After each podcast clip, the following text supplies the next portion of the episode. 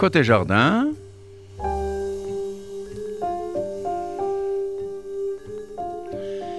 Une émission proposée et animée par Jacques Benamou. Notre ingénieur du son, Monsieur Daniel Tapia. Bonjour et bienvenue à nos auditeurs de Côté Jardin sur la radio RCJ 94.8 sur la bande FM.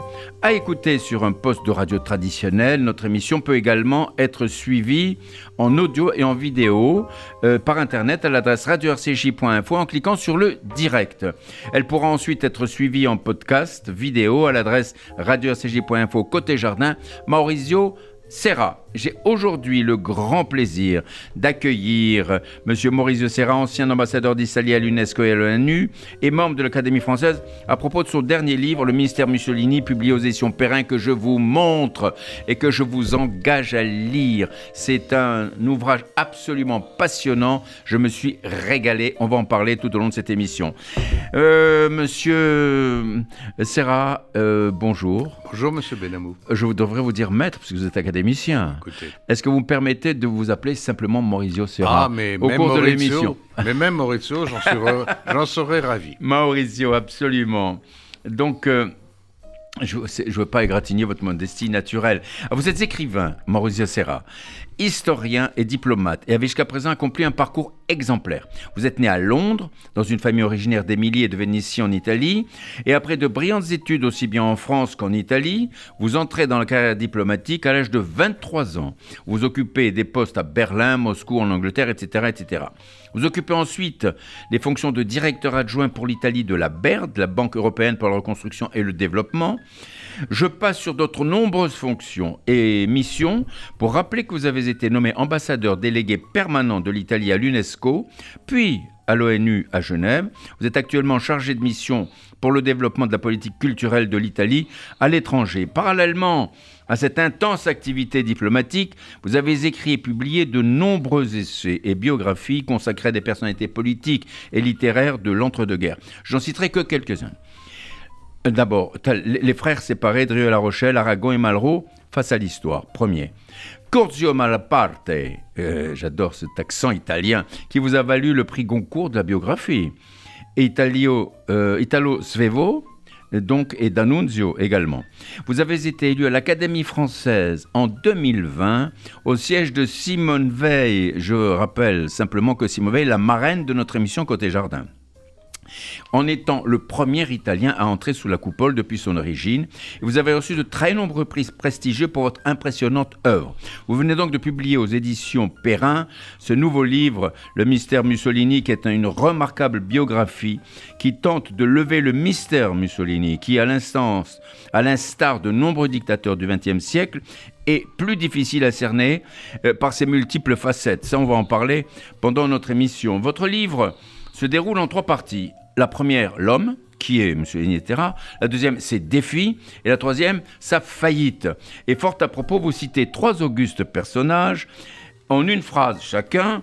Pour l'homme, vous citez Napoléon qui disait La froideur est la plus grande qualité d'un homme destiné à commander. C'est extraordinaire ça. Alors pour les défis, Cicéron. Il n'existe point de fortitude là où manque la raison.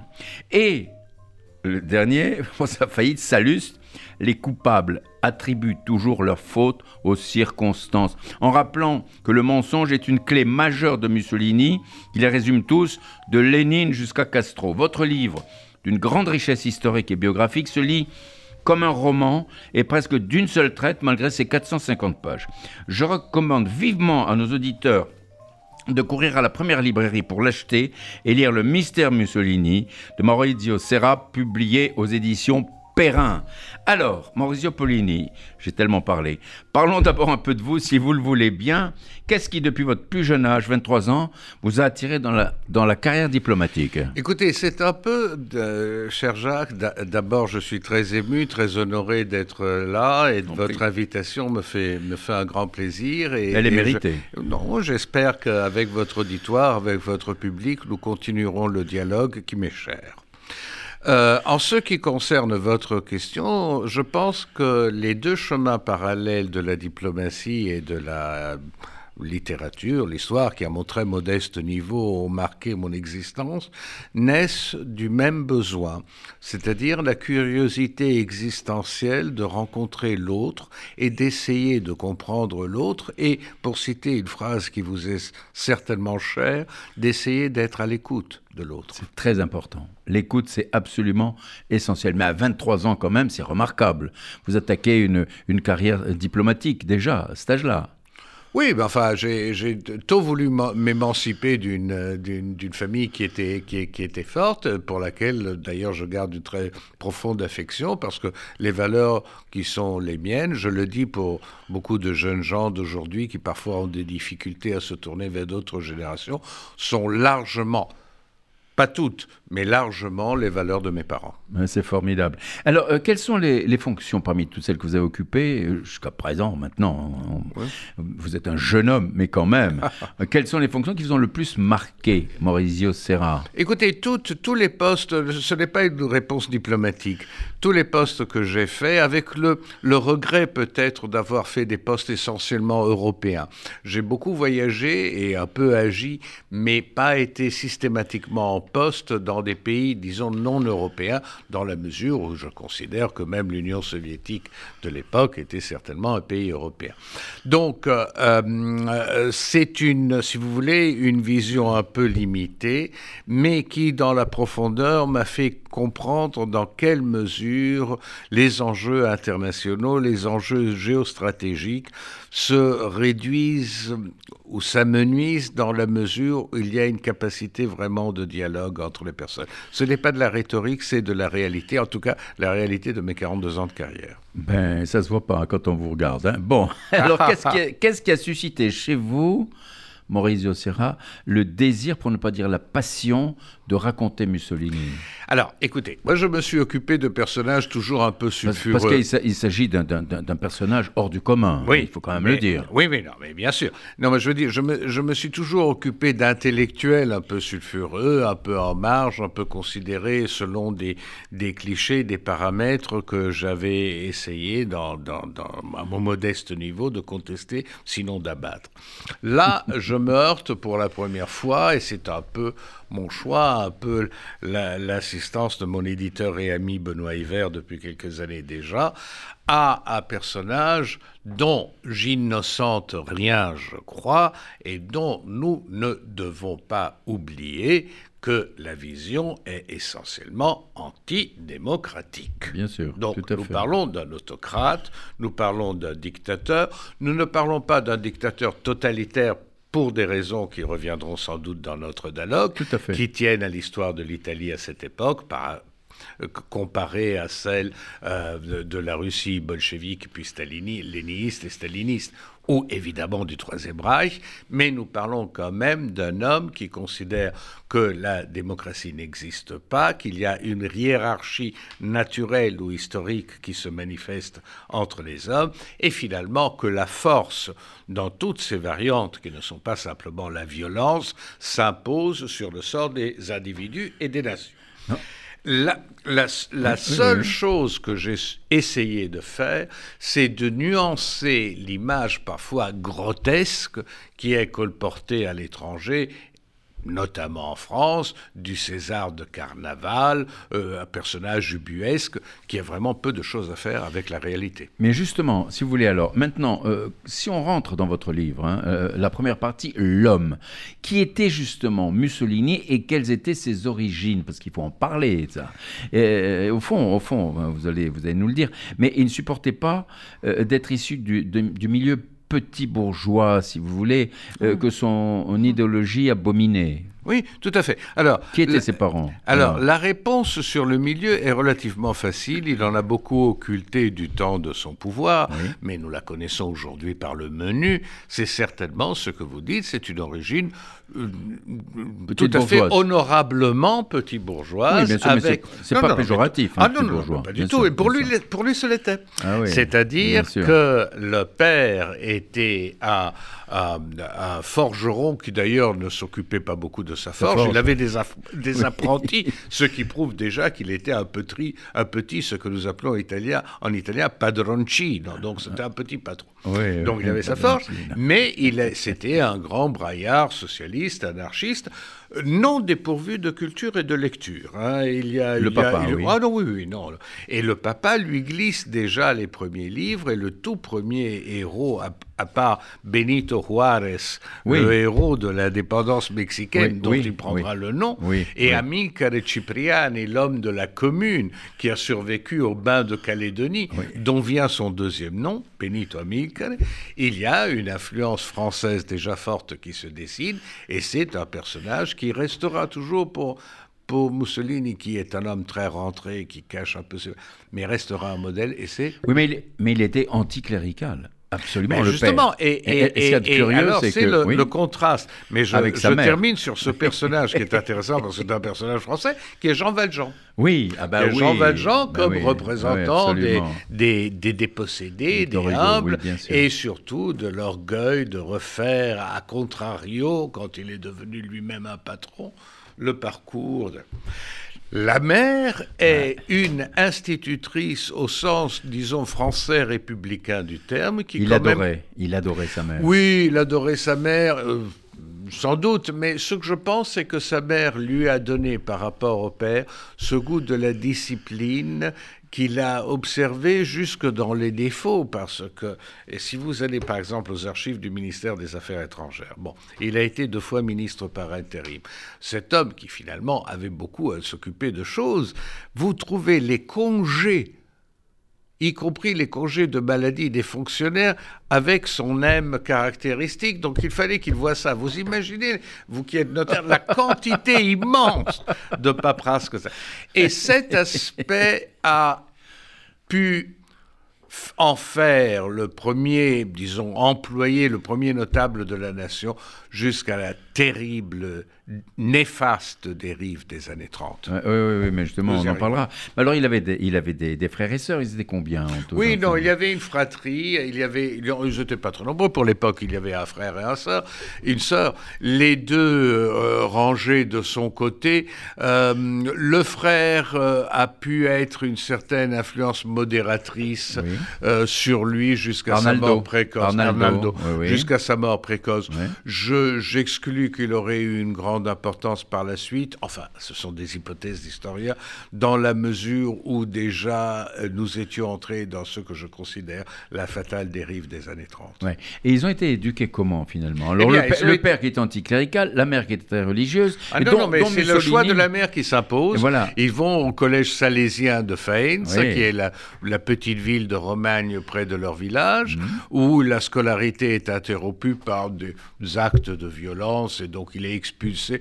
Après quoi, il, il était déjà violent. Euh oh, écoutez, il n'a jamais été vraiment violent. Je pense que ce sont des, des éléments de, de, tempérament qui interviennent et puis surtout, il était cancre. Il n'était pas un bon élève, surtout des cours religieux, et donc cela le faisait mettre de ce côté-là. le montrer du doigt. Oui, mais euh, euh, il a du père surtout, de la mère, il reprend la discipline, du père, il reprend l'indiscipline discipline, mais euh, le, côté, je dirais, euh, vorace de ces lectures d'autodidacte, qui sont immenses et qui euh, le portent vers déjà la dimension internationale et les langues étrangères.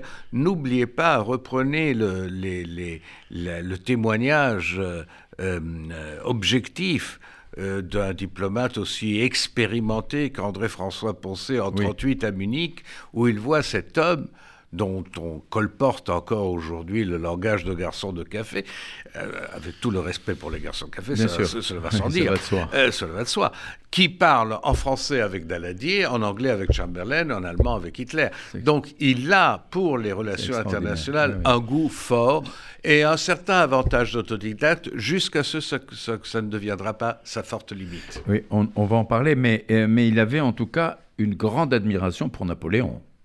Mais oui, j'en ai parlé hier soir à la eh ben Fondation Napoléon. Napoléon est certainement, là, et d'ailleurs il y a une, une euh, tentative d'italianiser un peu Napoléon dans les années 20, de le mettre. J'ai, ah oui? Oh oui, oui, j'ai cité dans le livre un, gros bouquin qui est le prix d'excellence d'une de mes tantes, euh, sixième ou cinquième, ça doit être 28, 29, et, euh, et Napoléon, c'est un livre sur les héros et condottiers italiens, et Napoléon est mis dans le dans le dans le groupe. Dans le lot. Après, dans le lot. Après, dès les années 30, il considère que quand même Napoléon n'est pas assez italien, et alors il doit il doit se tourner vers César et Auguste. ça c'est vrai. Eh Mais enfin, Mussolini a quand même fait l'armée, il a fait le service militaire, etc. Et alors, euh, vous écrivez, vous dites euh, qu'il fut un bon soldat, scrupuleux du devoir et respecté de ses camarades. Alors, est-ce à l'armée qu'il a appris le sens de l'ordre? Non, non, Ou bien cela lui venait, cela lui venait de sa mère, absolument. Sa mère, sa mère, absolument. Qui disait quel était l'amour de sa vie. Oui, écoutez, moi, ça, il l'a dit, je ne sais pas si c'est...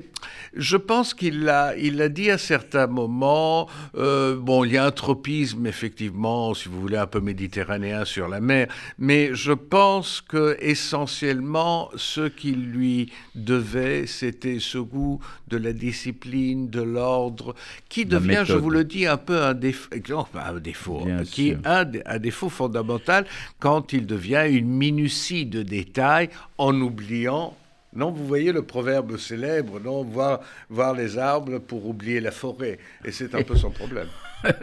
Tout à fait. Alors, euh, euh, Mussolini était là, mais et qui étaient ses proches? Parce qu'il disait toujours Je n'ai jamais eu d'amis dans ma vie. Comment est-ce qu'on peut l'expliquer Puisqu'il était très entouré? Il, oui, voulait pas, il se méfiait un peu de tout le monde. Oui, oui. Le, la, méfiance est, une, est un cas comme le mensonge ou la dissimulation. Si vous voulez trouver un terme un peu plus noble que mensonge. La dissimulation est une constante de sa vie du début à la fin. Euh, il n'a pas de proches. Moi-même, qui croyais le connaître un peu, parce que quand même ce livre est le fruit d'un travail assez ramassé où hélas la pandémie a aidé, mais à côté de cela, c'est une accumulation de dossiers. Disons que le personnage m'intéressait depuis un certain nombre d'années. Donc j'avais... Non, non, mais parfois on, entre dans un sujet neuf. Alors là, je l'avais un peu bossé. Euh, cela dit, moi-même, j'ai été surpris à quel point cette solitude absolue de l'individu. Vous voyez, même les dictateurs dont on dit qu'ils sont, on dit que les politiques sont des solitaires. Bon, on dit que les dictateurs sont des solitaires par excellence, mais ils s'entourent, ils s'entourent parfois de personnages qu'ils éliminent. Voyez la nuit des longs couteaux, dans le cas de Hitler. Voyez, voyez les photos de Staline qui pêche à l'esturgeon, euh, pêche l'esturgeon avec entouré de ses camarades qu'il va purger dans les procès de Moscou le lendemain pour les remplacer par d'autres. Mussolini n'a personne autour de lui. Il méprise tout le monde et il ne s'intéresse à personne. Oui, mais pourtant, il était quand même entouré d'hommes qui étaient soit des technocrates, comme Giovanni Gentile ou Alfredo Rocco, euh, soit d'inconditionnels, mais il avait une bête noire, c'était Roberto Farinacci. Alors, là, qui était ce dernier Alors, alors la, la question des technocrates est une question intéressante. Dans les années 20, il considère que ce régime nouveau, qui n'a pas vraiment façonné tout à fait, nous reviendrons, je crois, sur la marche sur Rome, oui, oui, que, ce, que ce régime nouveau a besoin d'une certaine autorité internationale. D'autres dictateurs l'ont pensé à certains moments. Et effectivement, ces choix de technocrates ne sont pas mauvais du tout. Mais ce sont très souvent des hommes qui n'ont de préférence aucune responsabilité politique. Ou aucune, dimension, aucune dimension aussi. Ils n'ont aucune euh, dimension, ils n'ont aucun, pas lui porter aucune, aucune clientèle. C'est ça. Donc ils ont leurs Marocains, ils font leur, leur, leur travail, leur boulot, et voilà. Les inconditionnels du parti, ça a toujours été son problème. Parce que parfois, ils sont plus fascistes que lui. Et c'est le cas de Farinacci que vous citez, qui est sa bête noire du début à la fin. Qu'il Il craignait qu'il le remplace. Écoutez, c'était certainement l'homme dont toute la vie a été façonnée par le désir d'être son, d'être son, successeur, son, successeur ou, le remplacer, son remplaçant, remplaçant et qui n'a jamais arrivé à le faire jusqu'à une fin pratiquement aussi pénible que celle de Mussolini. D'ailleurs, de Farinacci viennent beaucoup. Je ne le diabolise pas parce que je, pense que l'homme était, était plus intéressante que la, que la vision d'un simple, euh, comment dirais-je, euh, personnage comme ça. Non, le personnage était plus complexe. Mais il, il avait une dimension, disons, de fascisme de gauche plus forte que celle de Mussolini. Ah oui, carrément. En tout cas, Mussolini avait ceci de particulier, c'est qu'il injurait rarement euh, ses adversaires. Il les qualifiait plutôt de sots, d'idiots, etc. enfin, Bon. Le langage châtié... il avait un sens du respect quand même des autres, au fond. Il, il, avait, il avait cette pudeur maternelle, je pense, euh, très forte, euh, qui faisait que, par exemple, même le débraillé physique, il l'insupportait. Et, et je une... Je cite une description que fait un journaliste libéral assez objectif d'un de ses premiers meetings et euh, parmi ces, ces, squadristes avinés arrive cet homme euh, enveloppé dans son par-dessus, l'air morne, une petite mallette à la main et dit on aurait dit voir arriver un pasteur protestant. C'est extraordinaire, extraordinaire. Et alors, cependant, on peut dire quand même que Mussolini euh, euh, était d'une certaine sensibilité. Il cachait sa sensibilité puisqu'il jouait du violon, il faisait de la musique. Quand est-ce qu'il avait appris à jouer du violon avec tout ce qu'il avait fait depuis ah Non, non, non, mais, mais parce que justement, l'éducation, là encore, c'est le milieu petit bourgeois, l'éducation musicale et autres comptait dans l'Italie et surtout dans l'Italie de cette Romagne. Même son père tâtait de la guitare et tout cela. Lui a voulu perfectionner et à un certain moment, il a voulu même entrer dans un quatuor à Lausanne. Ça, ça va vous intéresser. Ah bah Et puis, bah après cette dimension du, Mussolini euh, musicien, qu'on retrouve encore dans des photos des années 23, 24, 25, il est déjà au pouvoir, hein, disparaît parce qu'elle doit lui sembler trop molle, un peu décadente par rapport, et, et, nous arrivons au durcissement des années fatales des années 30. Et justement, je vais vous proposer d'écouter ceci. Écoutez, l'italien Serge Reggiani.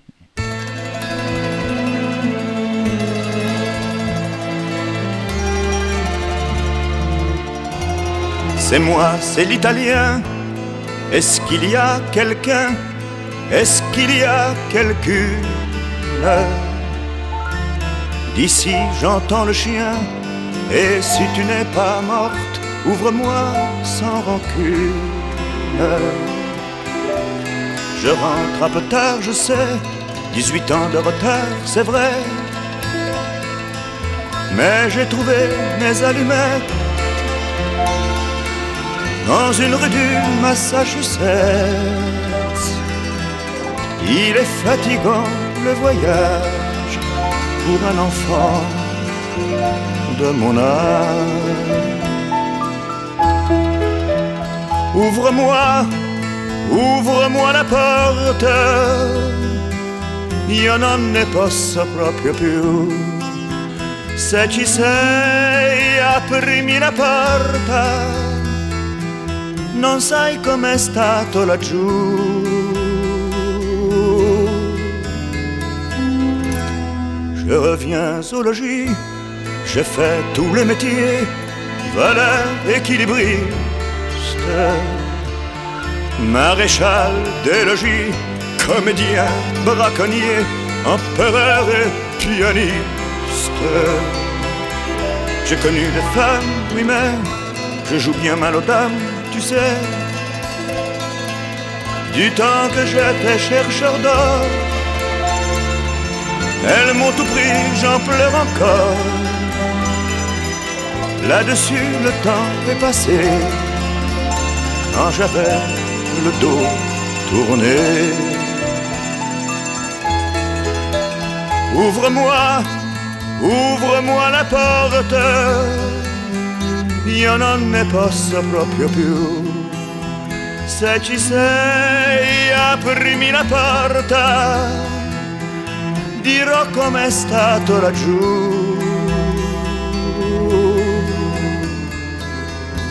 C'est moi, c'est l'italien, je reviens de si loin, la route était mauvaise. Et tant d'années après, tant de chagrins après, je rêve d'une chaise. Ouvre, tu es là, je sais, je suis tellement là, tu sais. Il ne me reste qu'une chance, c'est que tu n'aies pas eu ta chance. Mais ce n'est plus le même chien, et la lumière s'éteint. Ouvrez-moi, ouvrez une porte, io non ne posso proprio più. Se ci siete, aprite una porta, dirò com'è stato laggiù.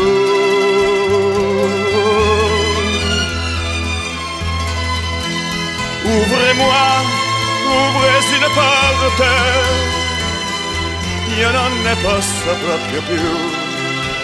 Se ci siete, aprite una porta. Ah là là là là là là, Serge Gianni, l'italien. Ah là là, quel bonheur. Vous êtes à l'écoute de Côté Jardin sur ACJ, Jacques Benamou, votre compagnie. J'ai l'immense plaisir d'accueillir aujourd'hui Monsieur Maurizio Serra, euh, qui est, euh, bah, je, je, vous le redire encore, pardon euh, pour votre modestie, ancien ambassadeur de, l'Italie à l'UNESCO, à l'ONU, membre de l'Académie française, à propos de l'écriture et la publication de son livre. Le mystère Mussolini, Maurizio Serra, membre de l'Académie française. Un livre merveilleux, paru aux éditions Perrin, mais que je vous recommande vraiment, vraiment de lire, d'acheter. Vous allez voir, vous allez vous régaler. Moi, j'ai lu ça un peu vraiment comme un roman, c'est vraiment formidable. Alors, Maurizio oui. euh, Serra, vous écrivez qu'il a toujours menti, Mussolini. Il a toujours menti, parfois même sans s'en rendre compte. Comment est-ce possible? On peut mentir sans s'en rendre alors, compte. Alors, alors, euh, si alors tous les psychanalystes savent que, bien sûr, dans les personnalité bipolaire et qui est une forte composante narcissique. Il était bipolaire. Ah oh ben oui. Bon. Il était parce que d'une part il y avait l'ordre, la discipline, et de l'autre côté il y avait quand même l'errement d'une personnalité qui avait son nietzschéisme, si vous voulez, un peu primaire, mais qu'il oui. était, oui. Euh, oui. et qui est donc convaincu qu'il sortait du lot et qu'il n'avait pas le destin des autres individus.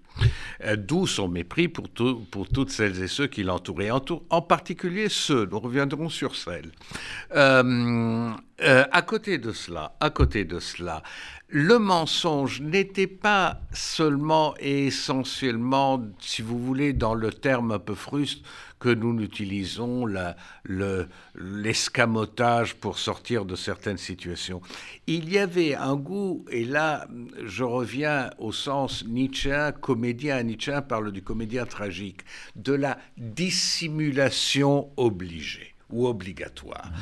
car la vie est faussée au départ. Mmh. Les rapports entre individus, comme les rapports entre nations, chez ce pessimiste absolu qu'il est, ne sont dictés que par l'intérêt, et donc la dissimulation peut être parfois le moyen d'éviter l'affrontement parce qu'il n'est pas nécessairement et foncièrement belliciste. Oui, oui, oui. oui. Il n'est pas hitlérien de mais, ce point de vue-là. On, en reparlera encore. En bien sûr. Mais à côté de cela, il faut trouver des terrains d'entente si on peut. Et alors, euh, ce qui est extraordinaire, il disait la foule est femme. Pourquoi la foule alors, femme dans, dans, dans, Il n'était pas ce, misogyne, non, misogyne, dans ce alors. terme misogyne ou machiste, si vous voulez, on, Oui. on doit reprendre quand même la psychologie de l'époque. N'oubliez pas qu'il y a eu une influence chez lui d'auteurs français alors importants, en tout cas connus, comme Gustave Le Bon dans la Oui. psychologie des foules, Oui. comme Georges Sorel dans les réflexions sur la violence. D'ailleurs, curieusement, ces auteurs étaient plus connus vers 1910 en Italie qu'en France, bon, pour des raisons multiples, qui tenaient, qui tenaient en grande partie à- au socialisme de gauche.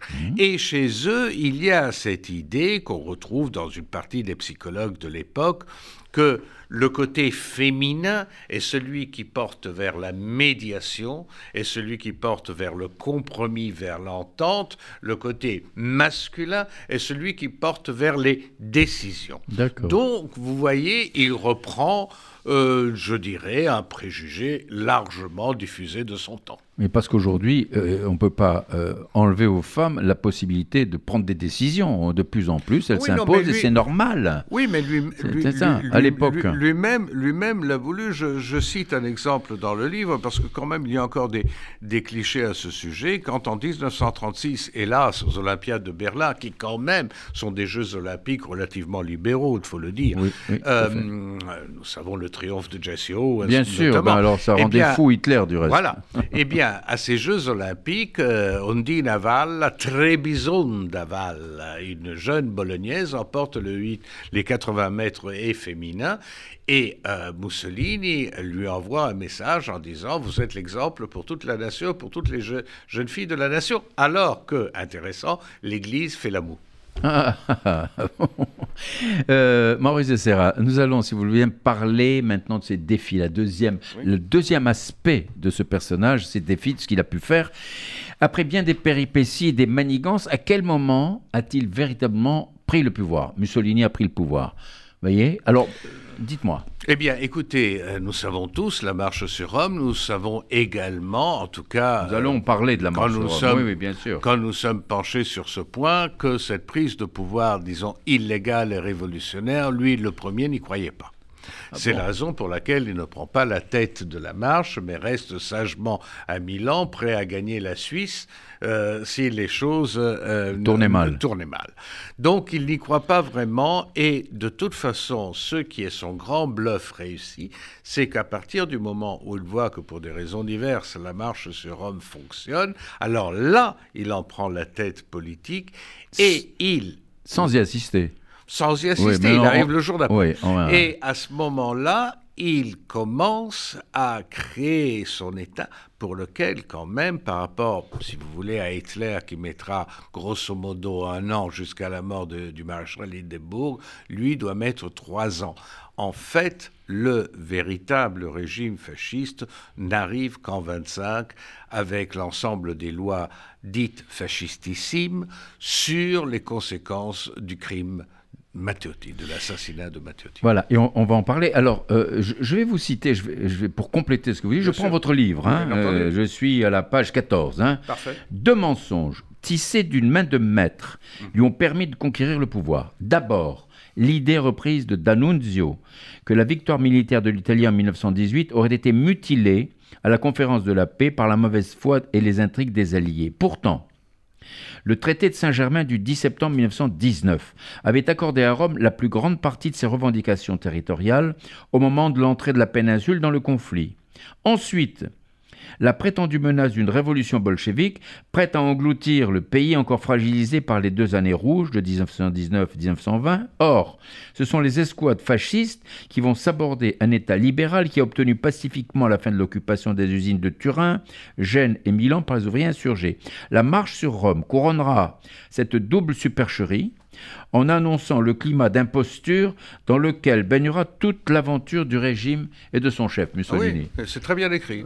ah bah oui, non, non, mais vous vous reconnaissez quand même. Hein non, je reconnais, je crois. C'est vous-même. Non, évidemment. Enfin, les, les, les, auditrices et les auditeurs permettront cette, cette, cette plaisanterie. Non, mais je pense qu'elle résume bien. Oui, elle résume bien. Tout à fait. Certains paradoxes de l'histoire, d'ailleurs, que nous constatons sous d'autres climats, dans d'autres sous d'autres cieux, dans d'autres climats, c'est-à-dire comment les émotions s'emparent de situations qui, de point de vue rationnel de la politique réelle, si vous voulez, de la réelle politique, seraient gérables. Il n'y avait aucune nécessité de la marche sur Rome en 22. Le, le, le, le drapeau du bolchevisme aux portes qu'il agite est une totale supercherie. Mais bien évidemment. Eh alors... oui, mais nous le savons aujourd'hui.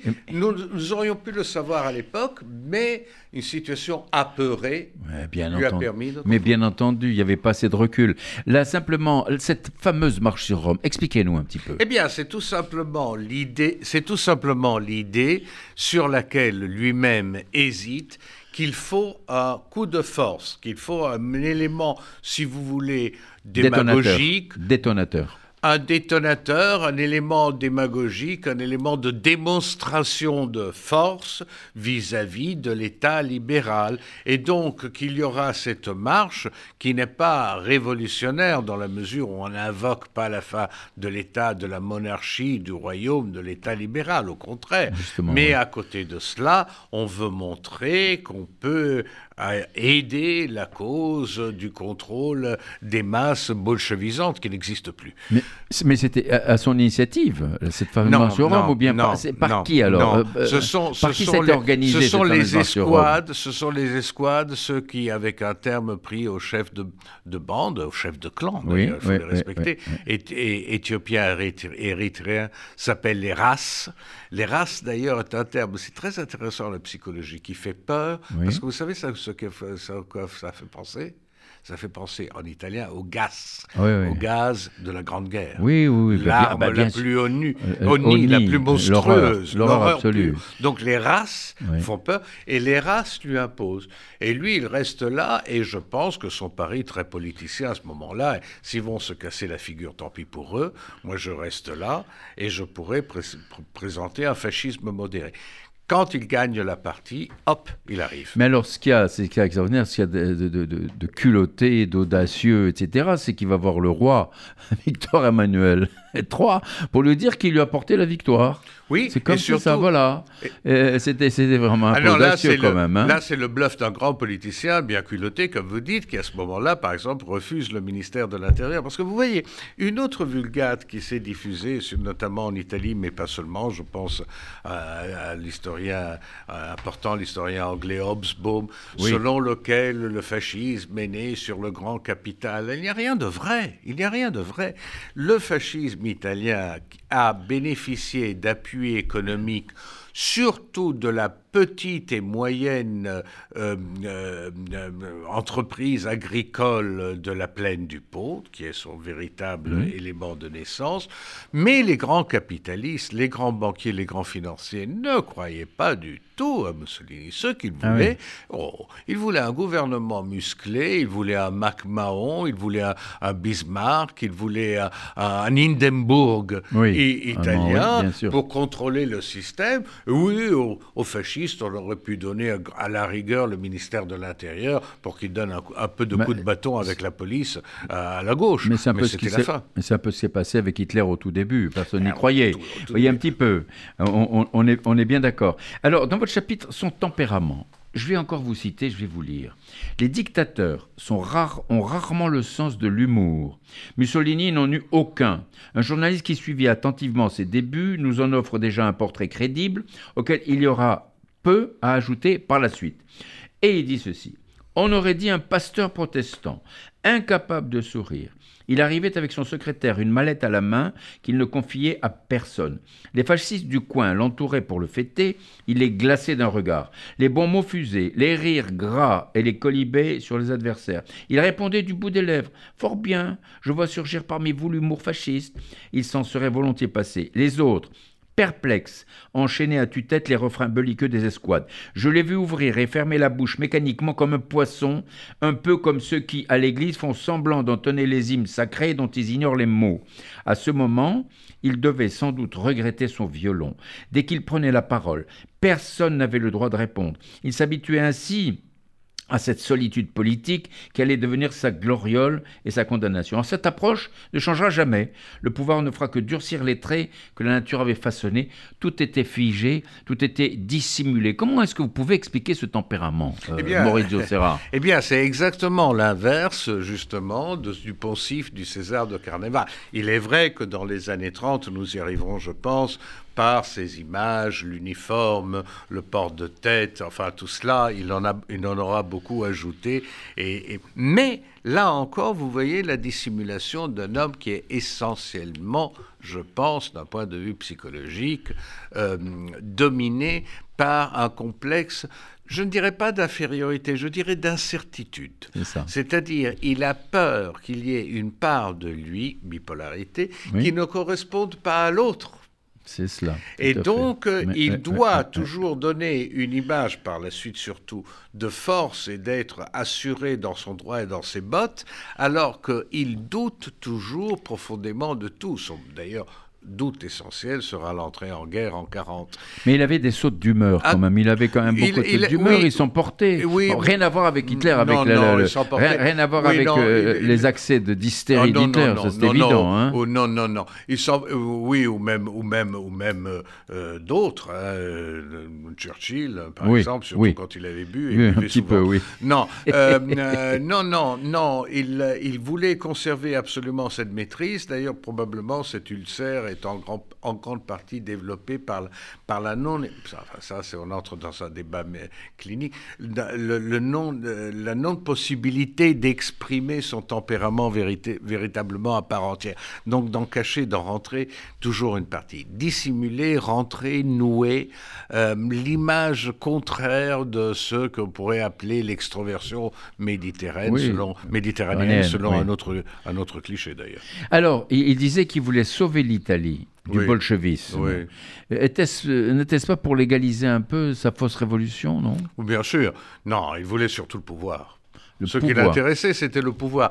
Mais, pour faire quoi? Et voilà, justement, je pense que dans cette idée du pouvoir où il s'est enferré, il avait au début l'impression qu'il pouvait changer la donne et faire de l'Italie et des Italiens une nation et un peuple plus, plus important sur la scène italienne qu'il l'avait été auparavant.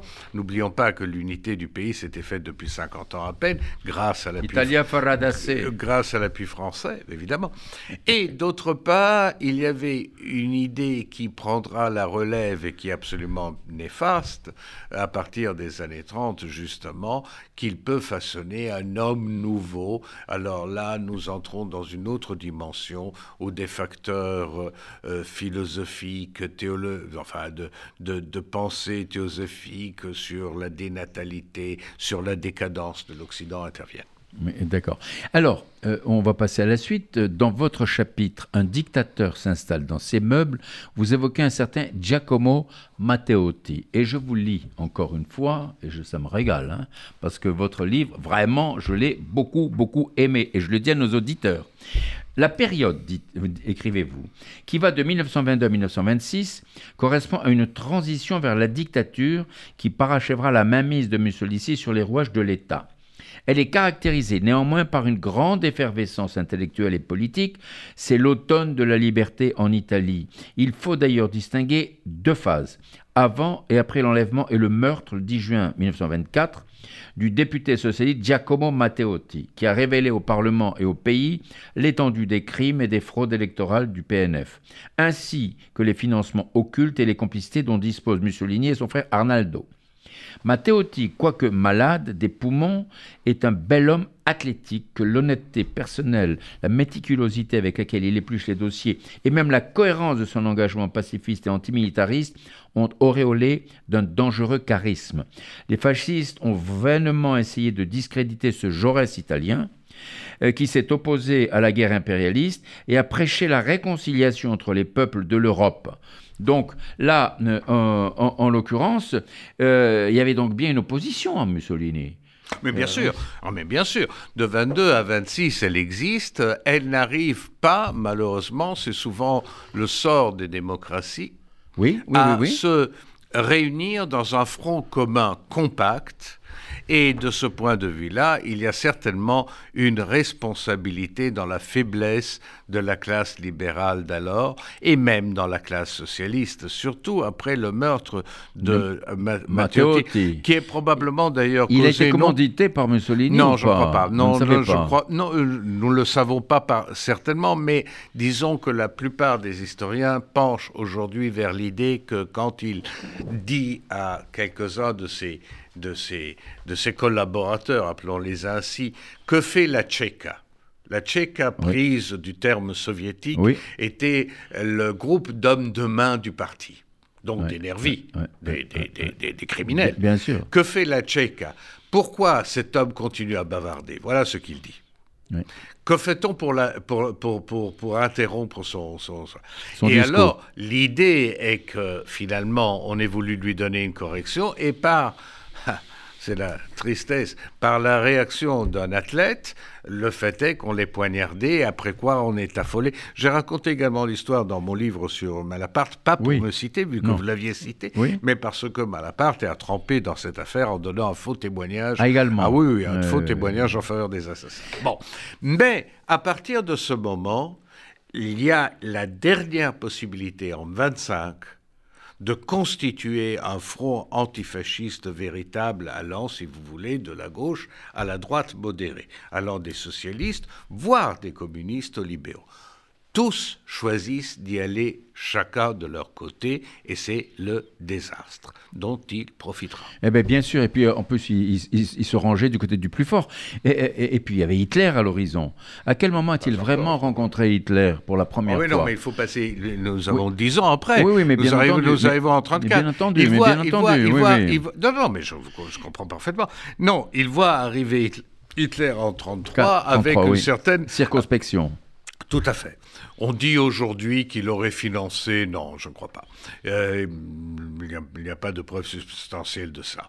Euh, il le voit arriver avec circonspection et même avec une certaine jalousie qui se confirme dans leur première rencontre à Venise en 1934. Oui. Il attend, comment, an, comment, comment il, attend un an pour le recevoir. Ah oui, carrément. Il attend un an pour le recevoir. Eh Hitler demande immédiatement le voir et lui prend ses distances. Eh, bien, euh, et je pense que dès 1934 se manifestent les deux, les deux éléments dont la fatalité de l'histoire dictera la suite.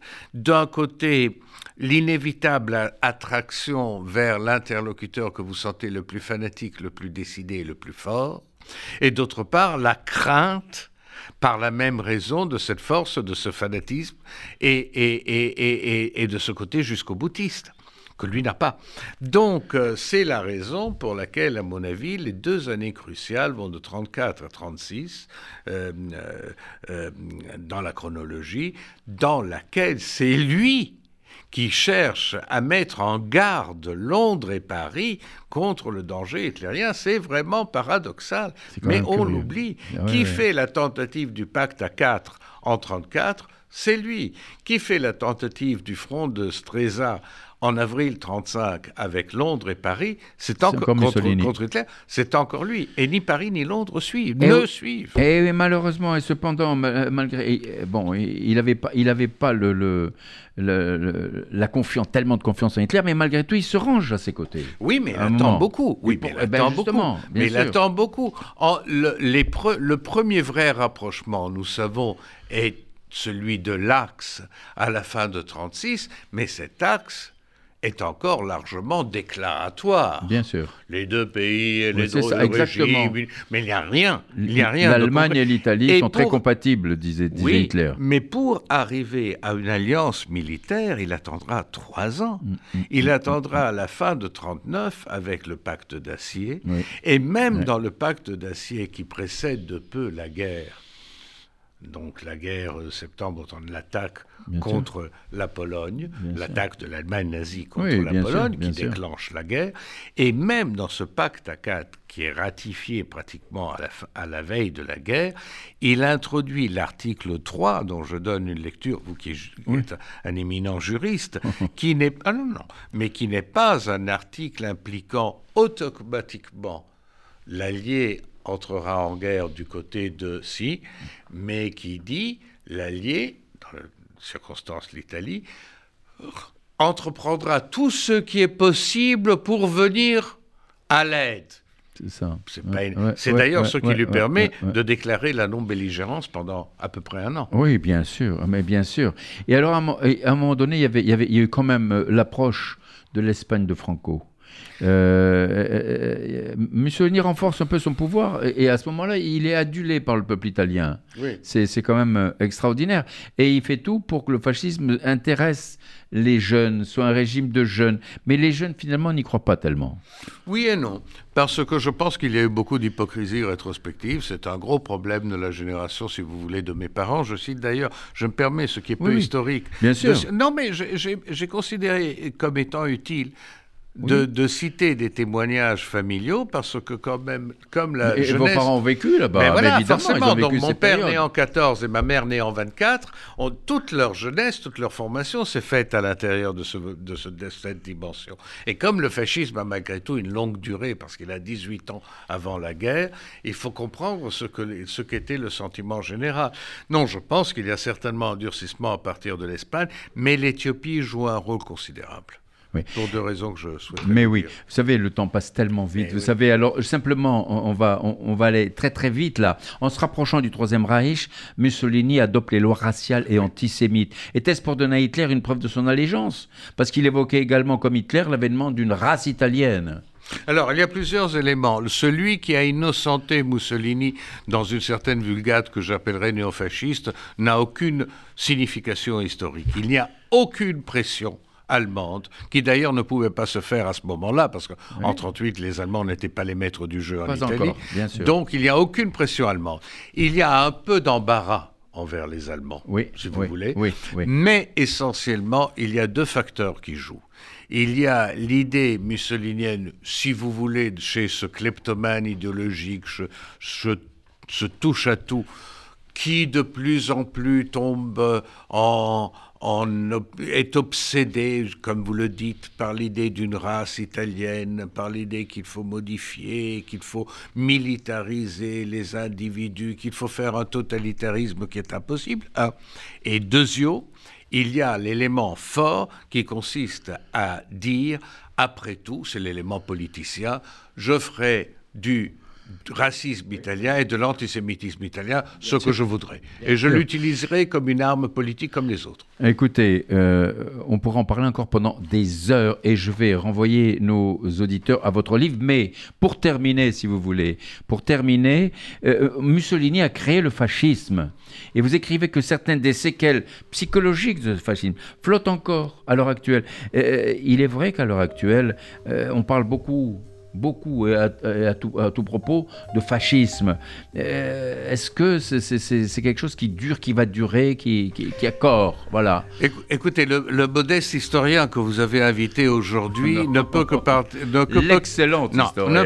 non, non, non, mais je ne le dis pas pour. je le dis pour, simplement pour une pensée qui était claire à mes maîtres Renzo De Felice et François Feiteux, auquel le livre est dédié. Le fascisme est mort en 1945, le nazisme est mort en 1945 nous pouvons les examiner avec les instruments de l'histoire, car ces régimes sont morts. S'il y a des séquelles, s'il y a des néos, c'est à l'attention et à la vigilance des démocraties et des démocrates d'aujourd'hui d'y veiller. Ce n'est pas à l'historien, c'est aux citoyens. Ce sera le mot de la fin, Maurizio Serra. Je vous remercie beaucoup. Je rappelle aux auditeurs qui sont à l'écoute de RCJ, côté jardin, Jacques Benamou. J'ai eu l'immense plaisir de vous accueillir, Maurizio Serra, à l'occasion de la publication de votre livre absolument extraordinaire, Le mystère Mussolini, où on apprend plein, plein, plein de choses. Merci, au revoir. Merci infiniment, Jacques. Au revoir. Au revoir.